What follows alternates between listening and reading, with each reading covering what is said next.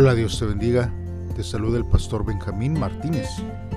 Este día, hermanos, vamos a estar meditando en la palabra de Dios ya en los últimos versos de Lamentaciones. Y esto es porque vamos a ver el, capítulo 5 del versículo 15 al 22. Como título, hermanos, este devocional lleva Renueva nuestros días. Invito que pauses este audio si es que aún no has hecho una oración y le pidas a Dios que Él sea el que hable a tu vida para que eh, sea Dios el que esté obrando a través de estos versos de la Biblia. Si ya lo has hecho así, entonces pues vamos a estar meditando en la palabra de nuestro Dios. La palabra de Dios dice así. Nuestra felicidad ha terminado. Nuestro baile se ha convertido en lamento. La corona ha caído de nuestra cabeza. Estas cosas terribles nos suceden porque hemos pecado, pero todo eso estamos des desanimados. Hemos perdido la esperanza. Los zorros andan rodeando por el monte Sión que está desierto. Sin embargo, tú, Señor, Tú gobiernas por siempre. Tu trono permanece de generación en generación. Porque, ¿Por qué nos ignoras todo el tiempo? ¿Por qué nos abandonas por tanto tiempo? Señor, restaura nuestra relación contigo y nosotros regresaremos a ti. Haz que nuestra vida vuelva a ser lo que era en el pasado. ¿Acaso nos has rechazado por completo? ¿Acaso estás enojado con nosotros? Muy bien, hermanos, pues vamos a meditar en la palabra de nuestro Dios. Estos versos, hermanos, nos hablan acerca de ciertas circunstancias en el que el pueblo de Dios eh, estaba. Vemos que uno de los primeros versos habla de que la corona ha caído. Y esto, hermanos, nos, nos lleva, hermanos, a, a ver, hermanos, que Israel ya no ocupaba un lugar de honor entre las naciones. Ya no era un centro de atención, sino que había venido hacia sus vidas este tiempo, hermanos, en el que el pueblo de Dios estaba siendo avergonzado porque no resolvió sus problemas con Dios, sus pecados. Solamente se acostumbró a ellos y a la rutina de agradecer a Dios en cualquier asunto que se pudiese hacer. Y esto, hermanos, es algo vergonzoso siempre, hermanos. No solamente para un pueblo, sino aún hasta para una persona individualmente.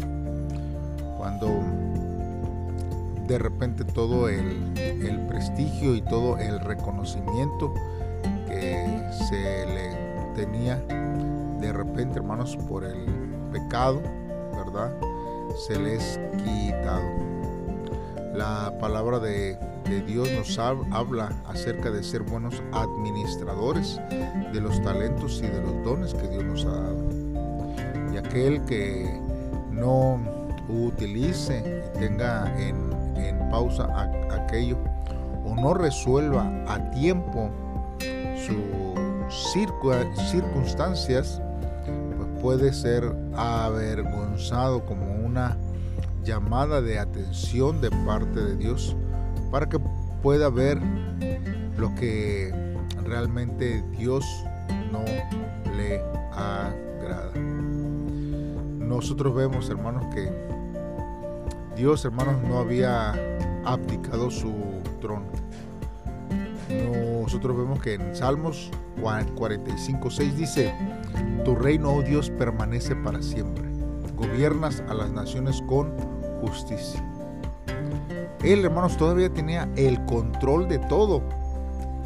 Y cuando nosotros, hermanos, vemos lo que estos versos dicen, sobre todo en el 19 que acabamos de leer, hermanos, nosotros entendemos y vemos, hermanos, que eh, es una preparación, hermanos, de el camino, hermanos, eh, que se hace, hermanos, para la petición del fin, hermanos, que se avecina. Vemos que también ahí, hermanos, hay una palabra que dice eh, que el trono de Dios permanece de generación en generación.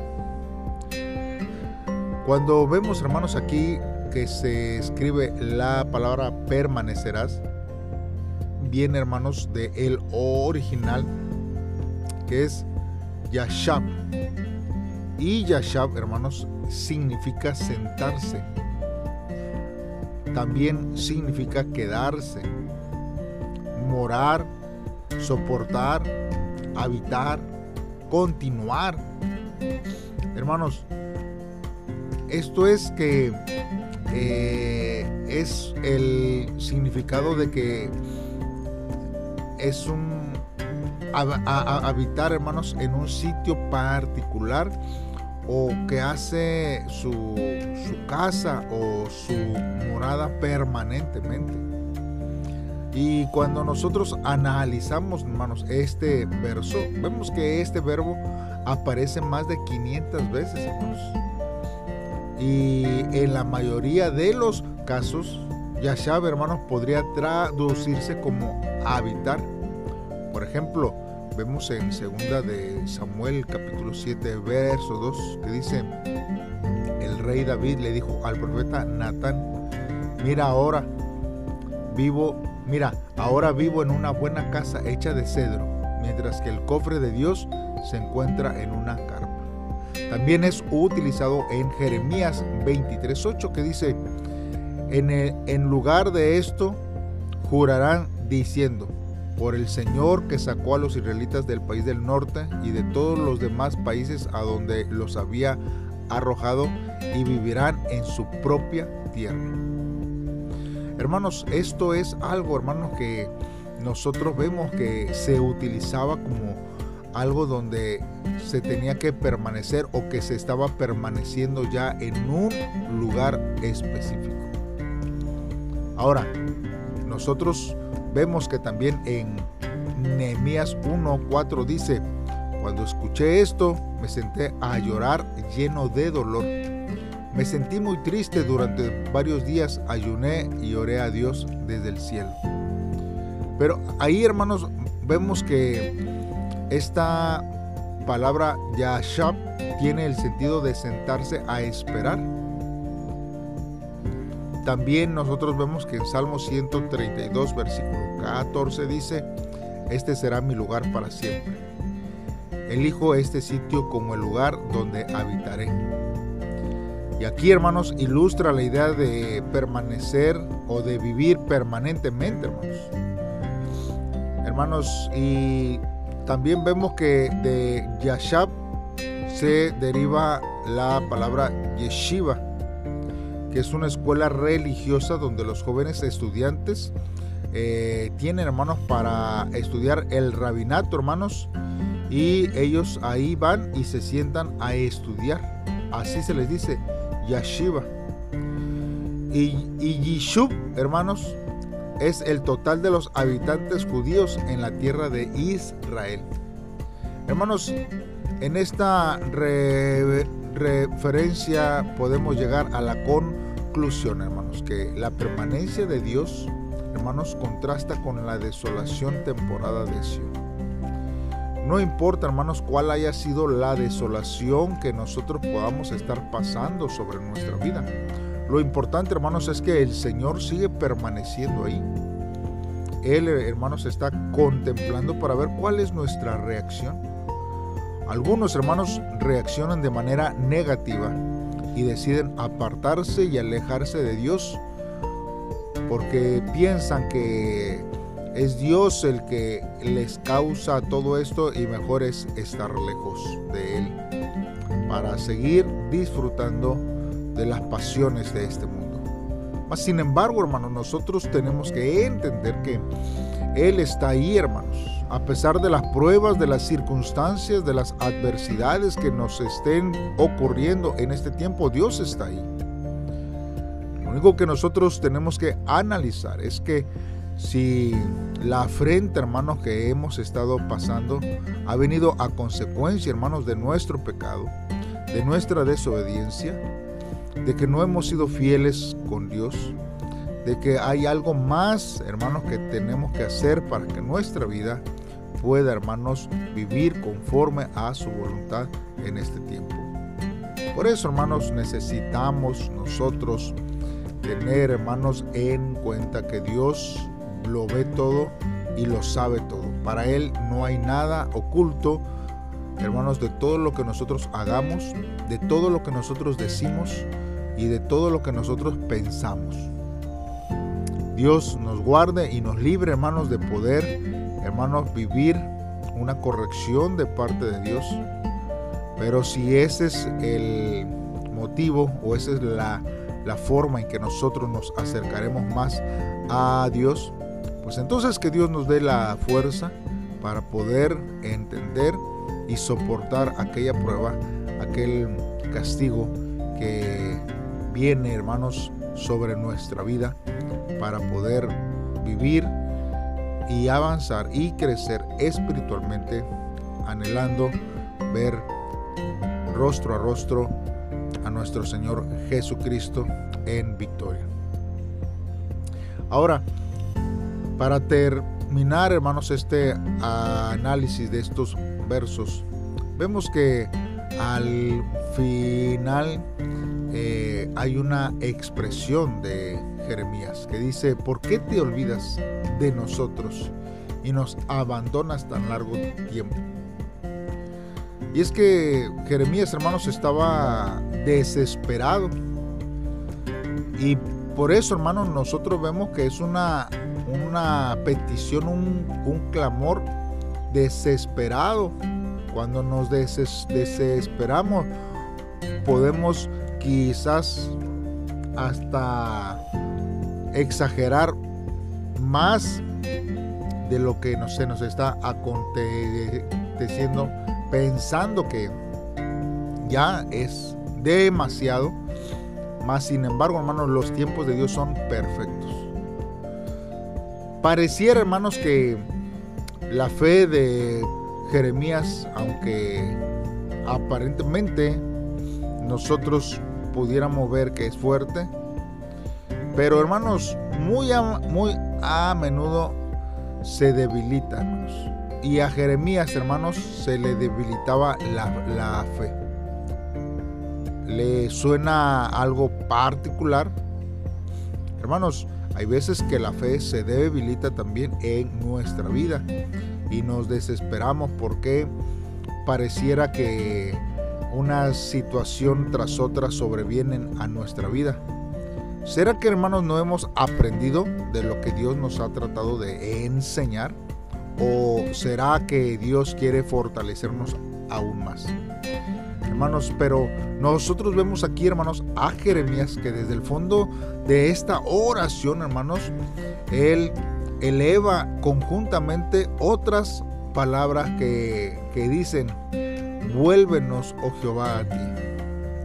Hermanos, es un clamor de parte de Dios. En la versión que nosotros hemos leído hoy, hermanos, dice, restaura nuestra relación con, contigo. Hermanos, y esta palabra hebrea devuélvenos, hermanos, este, nosotros vemos que eh, es la, la palabra que Jeremías utiliza varias veces. Nosotros vemos, hermanos, en Jeremías 3.1 que dice, si un hombre se divorcia de su esposa y luego ella se casa con otro hombre, el primer hombre no volverá a unirse a ella. ¿Acaso algo así no contaminará la tierra? Pero tú que has prostituido con muchos amantes, ¿podrás volver a mí? dice el Señor. Jeremías 3:12 dice, Ve tú al norte y di estas palabras. Vuelve a mí, infiel Israel, dice el Señor. Ya no estaré disgustado contigo, porque tengo compasión, dice el Señor. No estaré enojado contigo para siempre. Y Jeremías 3, 14 dice, regresen a mí, hijos rebeldes, porque yo soy su dueño, dice el Señor. De ustedes sacaré uno de cada ciudad y dos de cada clan y los traeré a Sion. Y nosotros vemos que los versículos siguientes a estos habla y utiliza de volver eh, una vez más a, Dios.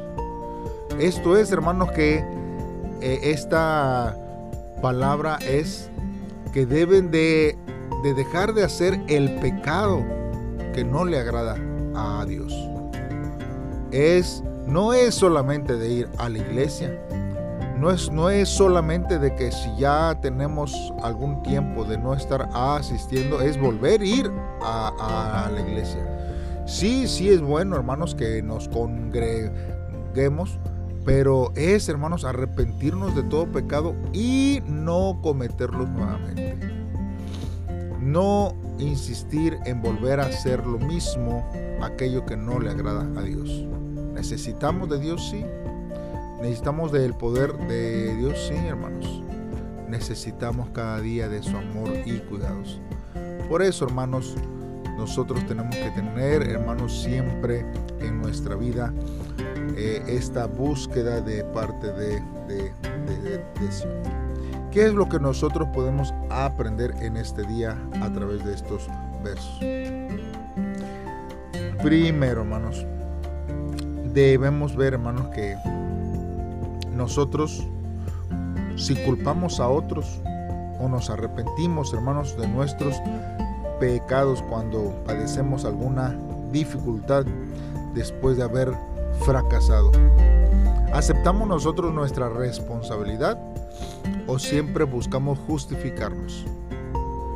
Vemos que eh, hemos hecho mal y aceptamos y nos arrepentimos o tratamos como vemos en la historia de Adán y Eva. Cuando Dios le preguntó a Adán, pues él dijo la mujer. Y cuando Dios le preguntó a la mujer, la mujer dijo la serpiente y buscamos, hermanos, siempre una excusa para tratar de, de echarle la culpa a otros o quitarnos de nuestra responsabilidad. Pero eso, hermanos, no nos va a quitar el castigo, hermanos, de Dios hacia nuestra vida. Aunque le, Adán le echó la culpa a Eva y Eva a la serpiente, los tres hermanos recibieron un castigo que hasta ahora nosotros estamos pagando, hermanos. Así que tengamos que tener cuidado de no, hermanos, tratar de justificarnos, sino de aceptar, corregir y vivir conforme a la voluntad de Dios. Y en segundo lugar, hermanos, nosotros debemos de cambiar nuestra oración. Eh, esto es, hermanos, para que nosotros podamos, hermanos, eh, pedir por los que están hacia alrededor nuestro. Como si realmente nosotros fuéramos unas personas corruptas. Debemos nosotros de no tratar de justificarnos en una oración, sino de pedirle a Dios como si realmente, aunque a nuestra perspectiva pudiéramos pensar que hemos sido buenos, pero delante de Dios quizás hemos fallado muchas veces. Y nuestra oración quizás delante de Dios ha sido como si nosotros no cometiéramos ningún error durante nuestro camino. Y hay veces, hermanos, que cuando es así, hermanos, tenemos que cambiar nuestra oración entendiendo, hermanos, que quizás hemos fallado delante de Dios y necesitamos que Dios siga obrando en nuestras vidas. Porque cuando no tenemos, hermanos, una perspectiva de culpabilidad, pues no vamos a hacer ningún cambio en nuestras vidas, sino que nos mantendremos cómodamente de la misma forma, hermanos, que lo hemos estado haciendo por años. Y quizás, hermanos, ese modo de vivir no es el que le agrada a Dios. Busquemos a Dios, clamemos a Dios, seamos obedientes a Dios y busquemos de todo nuestro corazón a Dios. Hagamos una oración y pidámosle a Dios que Él sea el que nos guíe y nos ayude. Padre, en esta hora, Señor, nos acercamos delante de ti, Dios. Te pedimos, Señor, que tú renueves nuestra vida, oh Dios, que quizás, Señor, se encuentra destruida, oh Dios, por el pecado, por aquellas cosas, Señor, que no te agradan a ti, Dios. Ayúdame, Señor, a poder a, eh, poder con, comparecer, Señor, nuevamente a tu presencia, Señor. El que yo pueda acercarme a ti y que tú me des la oportunidad, Señor, de presentar mis eh, pecados, Dios, para que tú puedas perdonarme y así yo poder cambiar y recapacitar que lo que he estado haciendo quizás por muchos años no es lo que te agrada a ti. Señor, hoy puedo reconocer que la destrucción ha sido el resultado, Señor, de mis pecados. Quizás las circunstancias, Señor, que he estado pasando ha sido, Dios, porque mis pecados, Señor, han estado presentes delante de ti, Dios, pero no me he arrepentido, Señor. Hoy me arrepiento y me acerco a ti, Señor, pidiéndote perdón por cada uno de ellos. Solamente creo que tú eres un Dios misericordioso y aunque tu ira, Señor, se revela contra el pecado, oh Dios, me acerco confiadamente a tu trono sabiendo que tú perdonas nuestros pecados y que Jesús lava todo pecado que haya en nuestro corazón, Dios. Hoy, Señor, yo sé que tú, Dios, amas y recibes a un corazón contrito y humillado. Señor, ayúdame a permanecer y a fortalecerme en ti. Dios, gracias. En el nombre de Cristo Jesús te lo pido, Dios. Amén. Dios te bendiga. Espero que mañana nos acompañes en un devocional más. Saludos y bendiciones.